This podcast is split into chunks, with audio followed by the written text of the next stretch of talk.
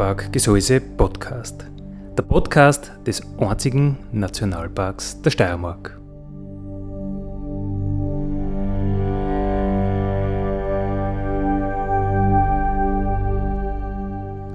Alle zwei Wochen neu mit Themen aus dem Nationalpark Gesäuse und aus der Nationalparkregion. Dale,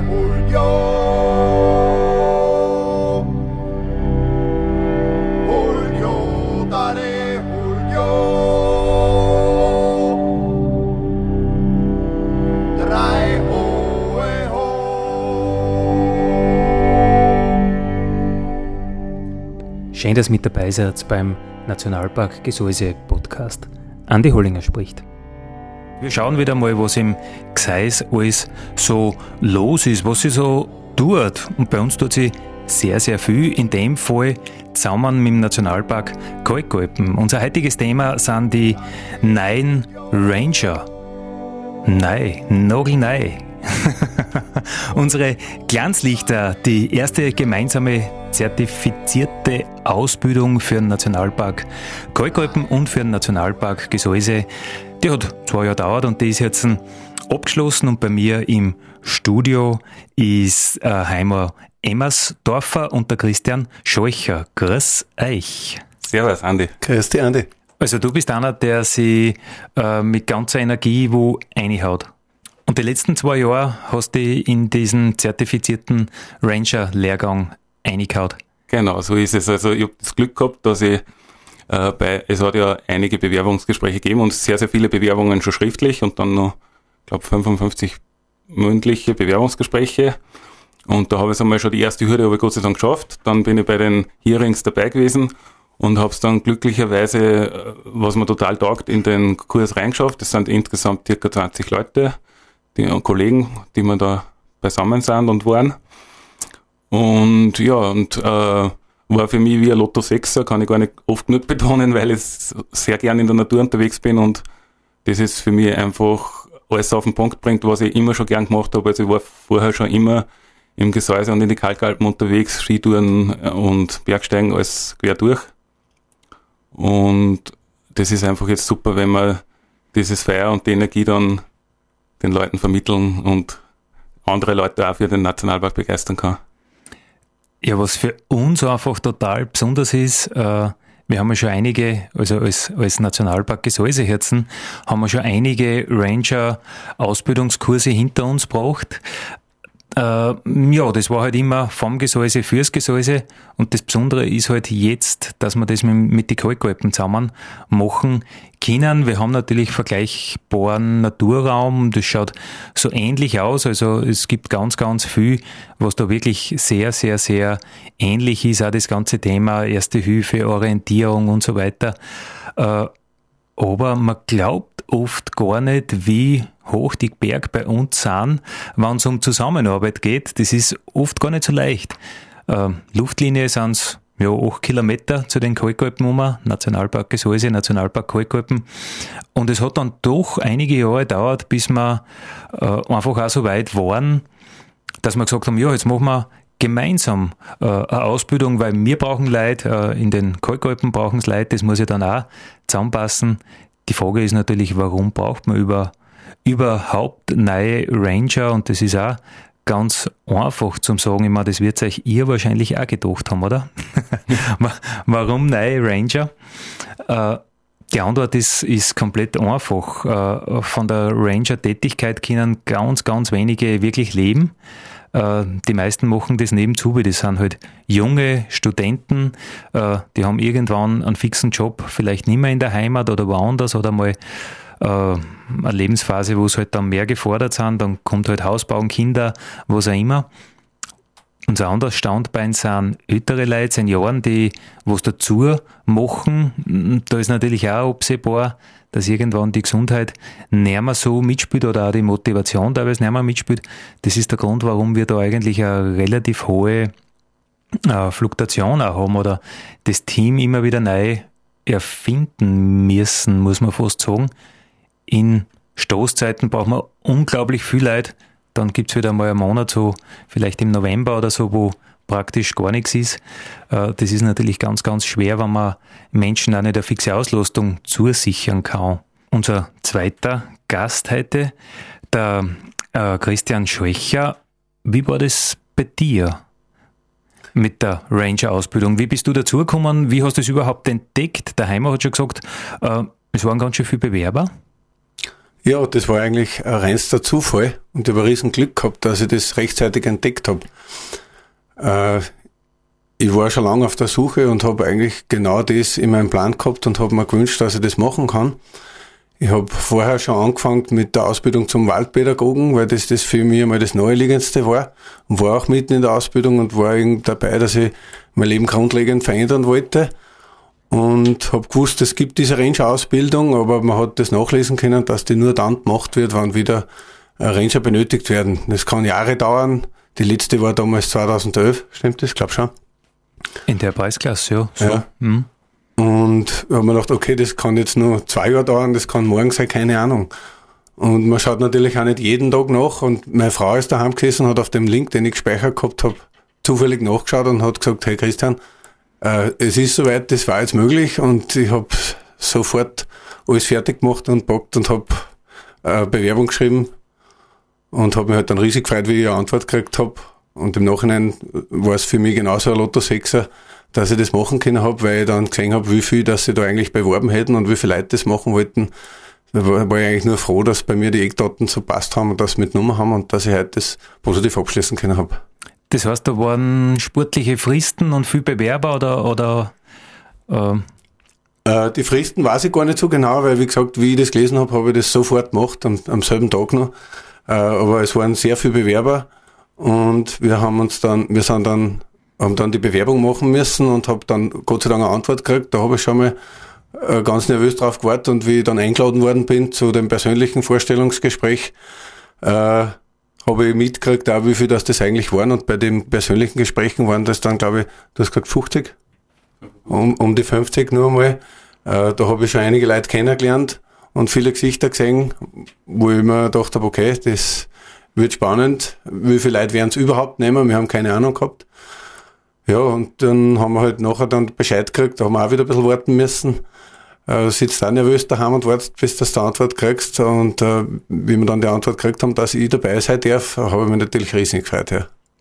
Ich finde es sehr, sehr, sehr cool, dass der Nationalpark Ranger einfach ein, ein Beruf ist oder ja, eine Zukunftsperspektive ist, die irgendwo in die Richtung geht, äh, wie man es aus den amerikanischen Nationalparks kennt, wenn man dort die Leute fragt, junge Buben fragt, äh, was willst du werden?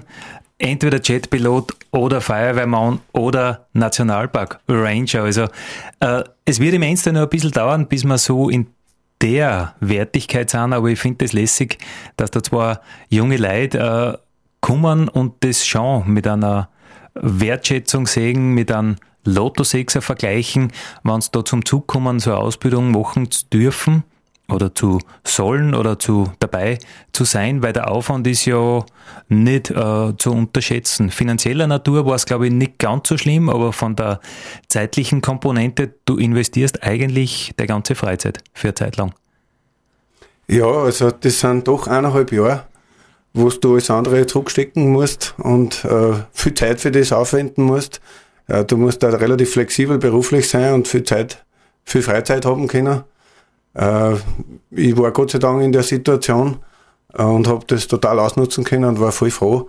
Äh, wir waren alle total überwältigt von dem Ausmaß, das man gehabt, das das Ganze hat. Also ich habe das total unterschätzt, hätte nicht geglaubt, dass das so viel zum Lernen ist und dass das so viel Tage sind und so lange dauert. War aber im Nachhinein total begeistert über das, was ich alles gelernt habe und bin jetzt voll froh, dass ich meinen Horizont derartig erweitern können habe und gehe mit ganz anderen Augen durch die Natur jetzt. Das ist ein Traumgefühl, wenn man die, die ganzen Prozesse und Zusammenhänge in der Natur so gut versteht. Äh, das ist einfach eine super Sache, ja. Du hast gesagt, äh, du wolltest dein Leben grundlegend ändern von, von wo nach wo?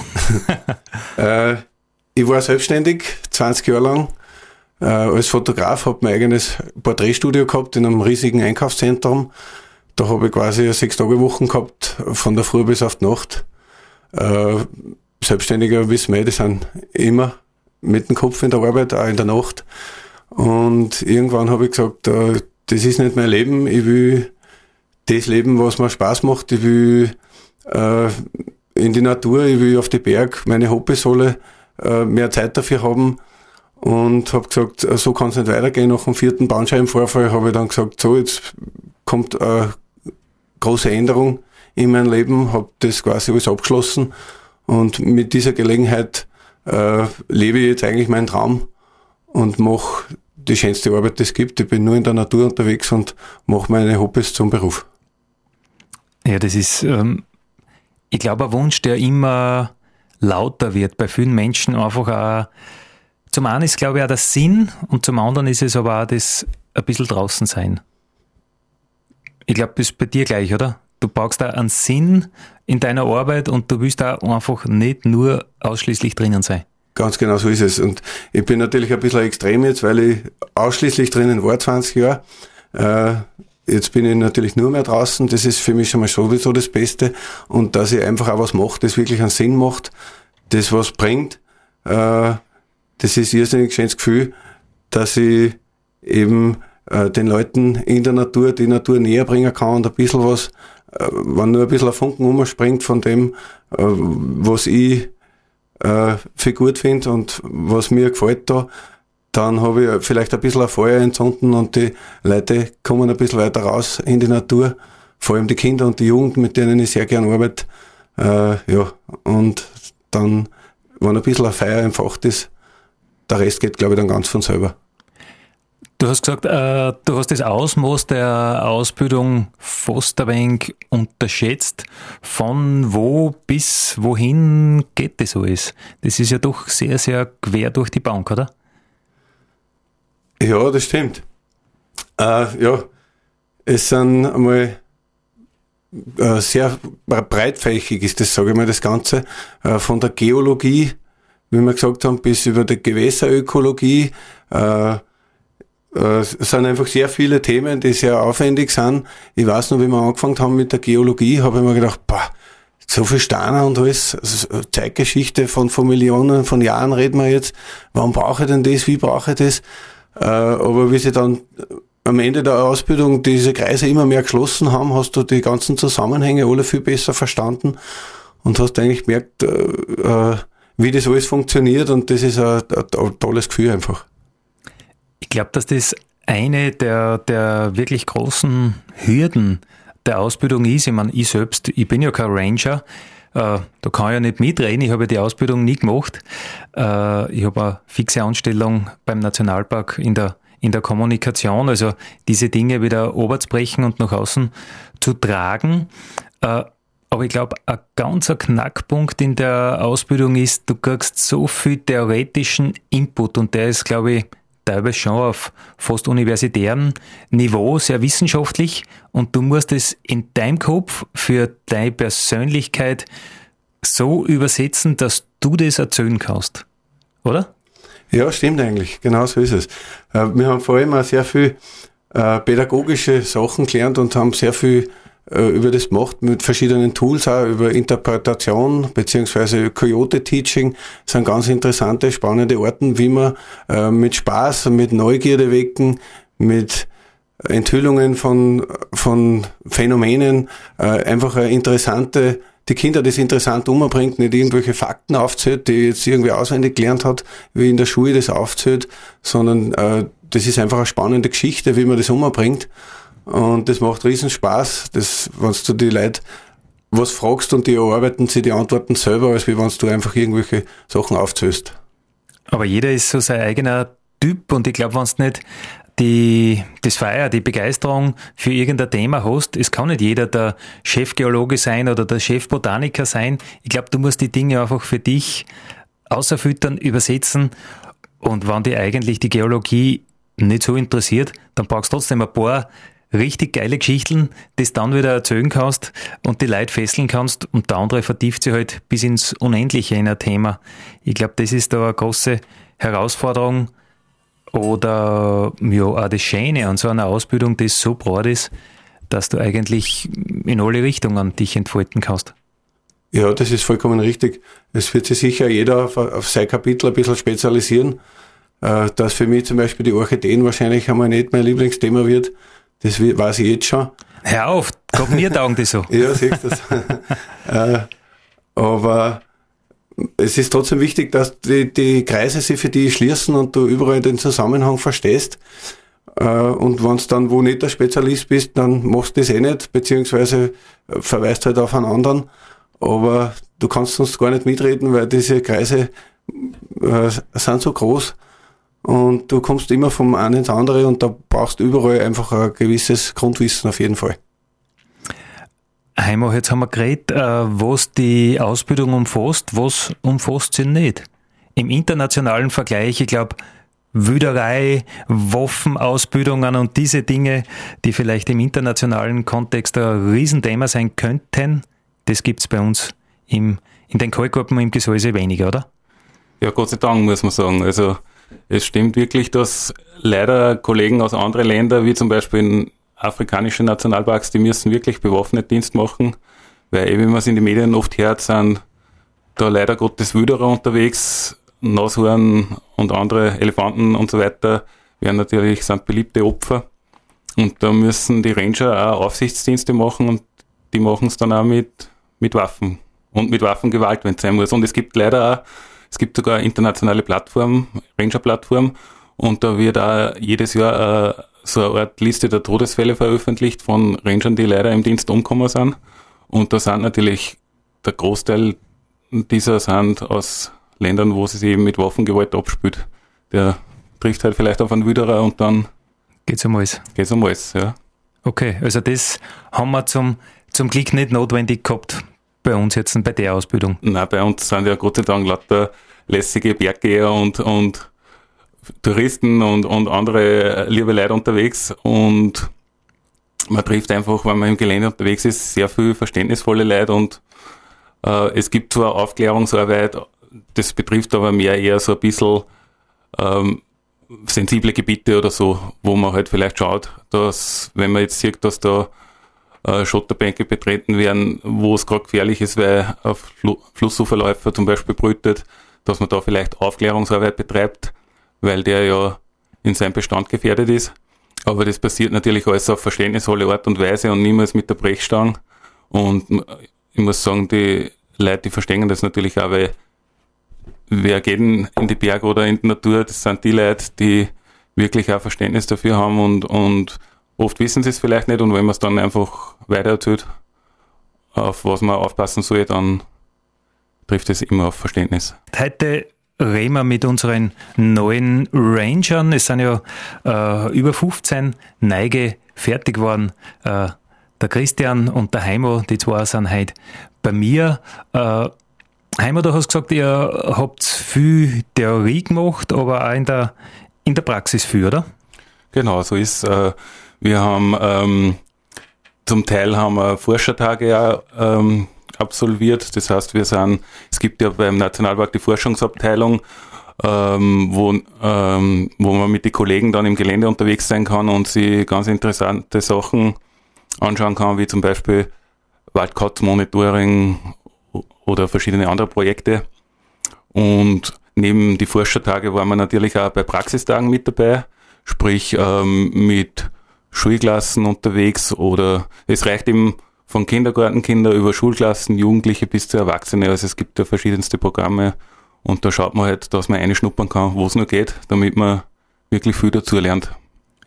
Und da habt ihr es während der Ausbildung schon ein bisschen, äh, sage ich jetzt einmal, als Beiwagerl machen können, aber ab dem ersten Modul darf man dann auch wirklich dienstlich draußen sein, oder? Ja, eigentlich ähm, eigentlich äh, im zweiten Modul, weil das Aufbaumodul ist ja Nationalpark-spezifisch. Mhm. Das heißt, äh, das war dann wirklich, wir sind ja der erste kombinierte Lehrgang für Nationalpark Kalkalpen und Gesäuse, wie du vorher gesagt hast. Und der konzentriert sich dann wirklich nur auf diese beiden Nationalparks, dieser Lehrgang in, in unserem Fall. Ähm, zuvor, der Grundlehrgang, der war, der ist Österreich vereinheitlicht und ähm, gilt eigentlich für alle Nationalparks. Und ab diesem Aufbaulehrgang haben wir dann eigentlich auch schon ins Gelände dürfen und Praxistage mitmachen dürfen. Und jetzt, wo wir fertig sind, also die Grenzen sind ein bisschen verschwommen teilweise, ein paar schon früher, ein paar später, ähm, können wir schon Führungen selbstständig äh, abwickeln. Und da waren zum Beispiel im Sommer hat schon ein paar äh, Hüttenwanderungen gegeben, wo als Service vom Nationalpark ähm, Ranger auf ähm, Hütten im Gesäuse waren. Und dort halt auch praktisch, äh, äh, wir haben ein Spektiv mitgehabt, wir haben den Leuten äh, wertvolle Informationen gegeben über die Wanderwege, über Kletterrouten und so weiter.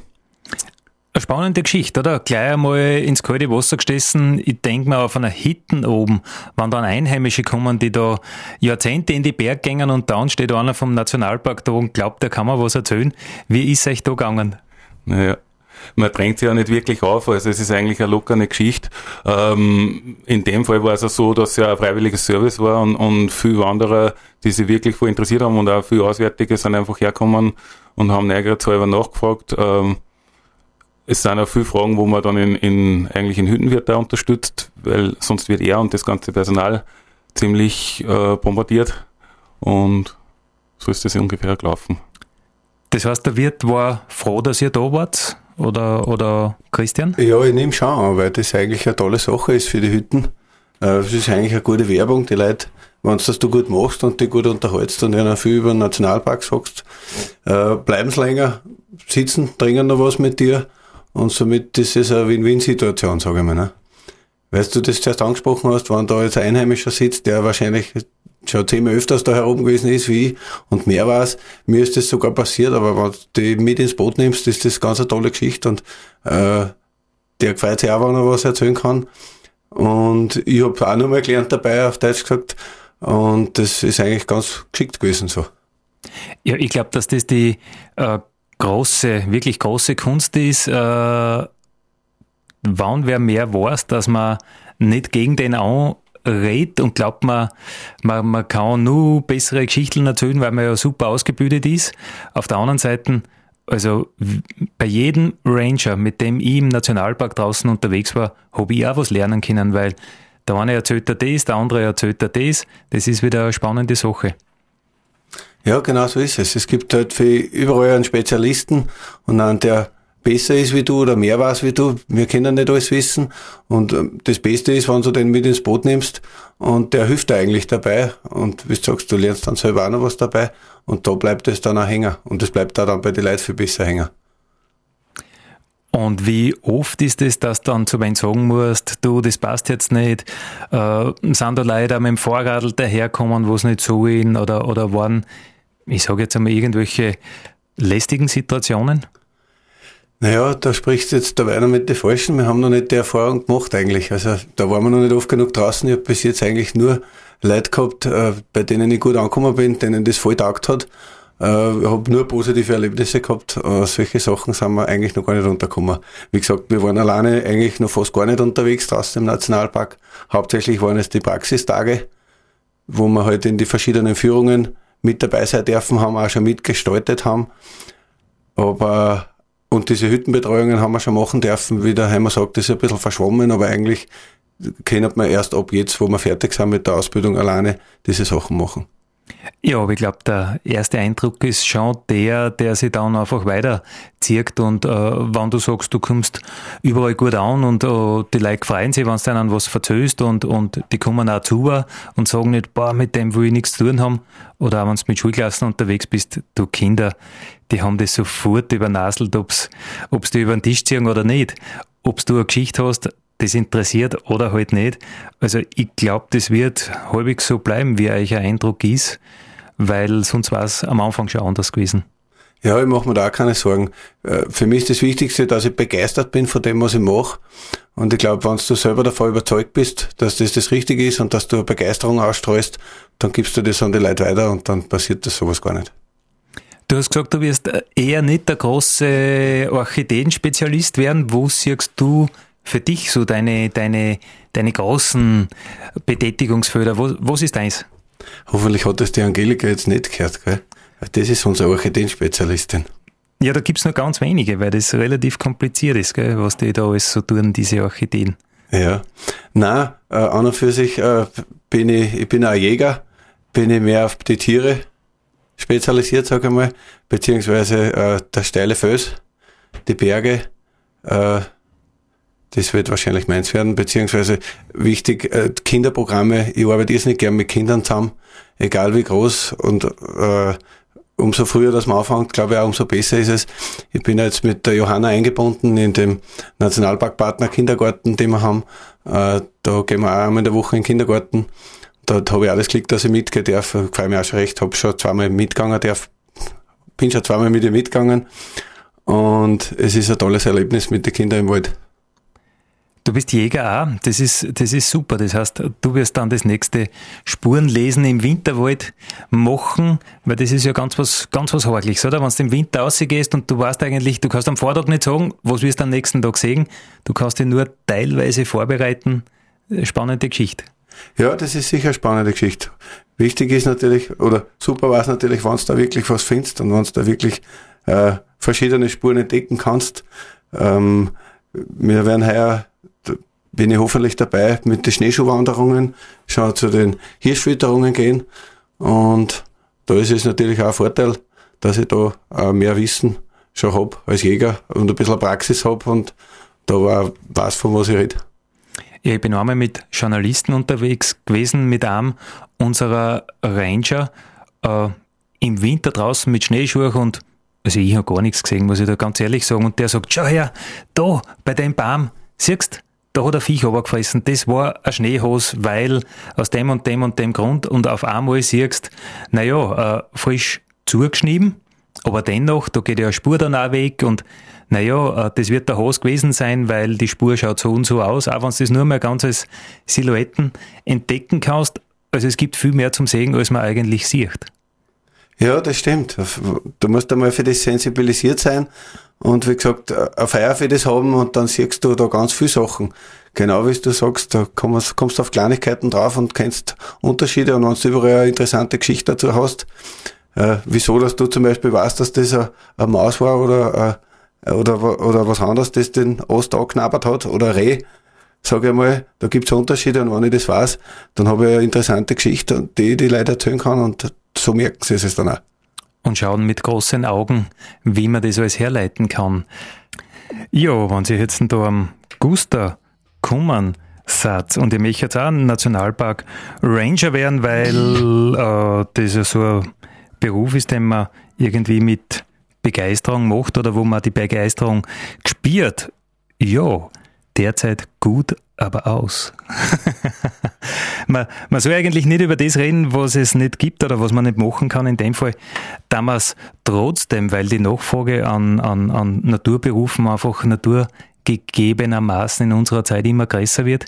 Derzeit haben wir jetzt einen, neuen Lehrgang. Wir haben äh, 17 Leute, die fertig geworden sind, die im Nationalpark Kalkalpen und im Gesäuse unterwegs sind wir freuen uns riesig, weil es ist natürlich für uns als Nationalpark auch ein sehr, sehr großer Aufwand, so einen Lehrgang zu machen. Und wir freuen uns riesig, dass da so gute Leute rausgekommen sind, die so motiviert sind wie der Heimer und wie der Christian.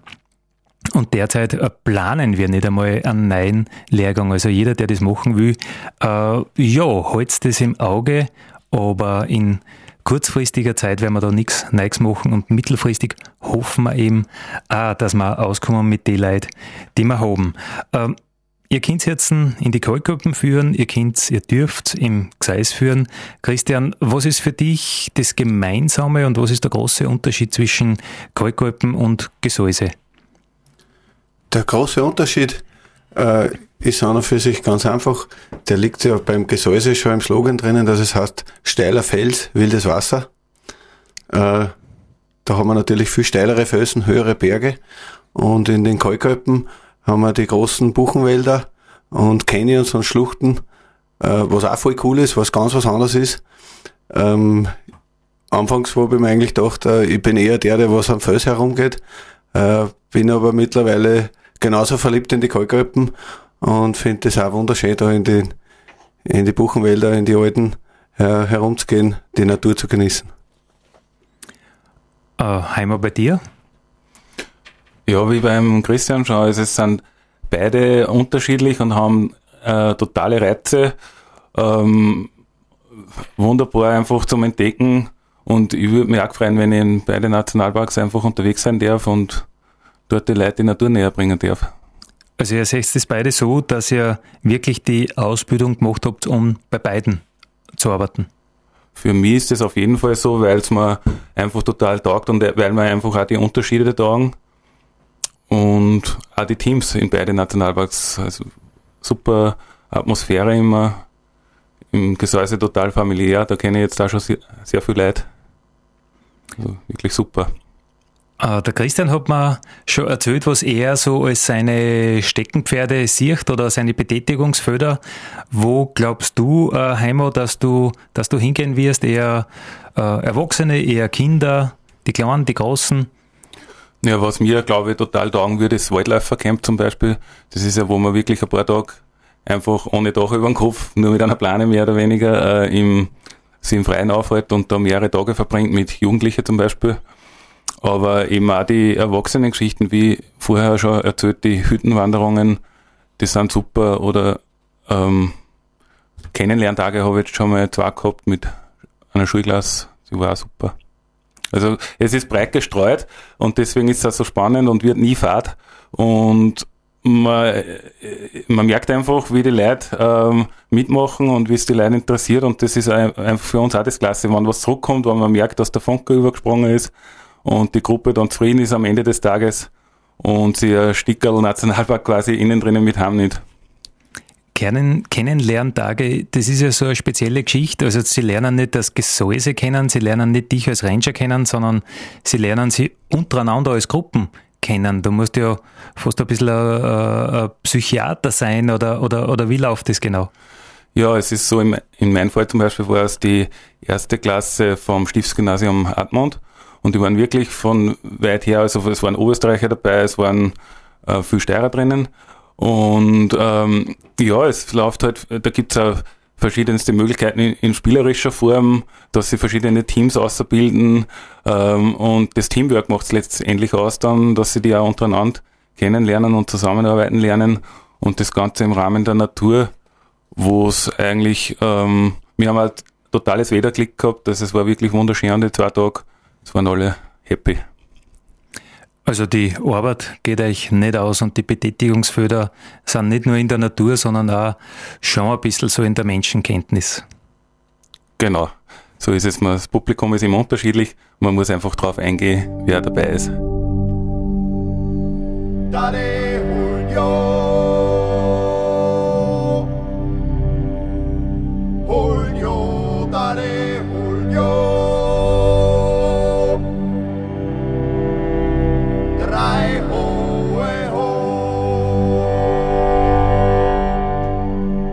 Das war der Nationalpark Gesäuse Podcast für heute. Ich freue mich, wenn ihr wieder mit dabei seid in 14 Tagen. Vielen Dank.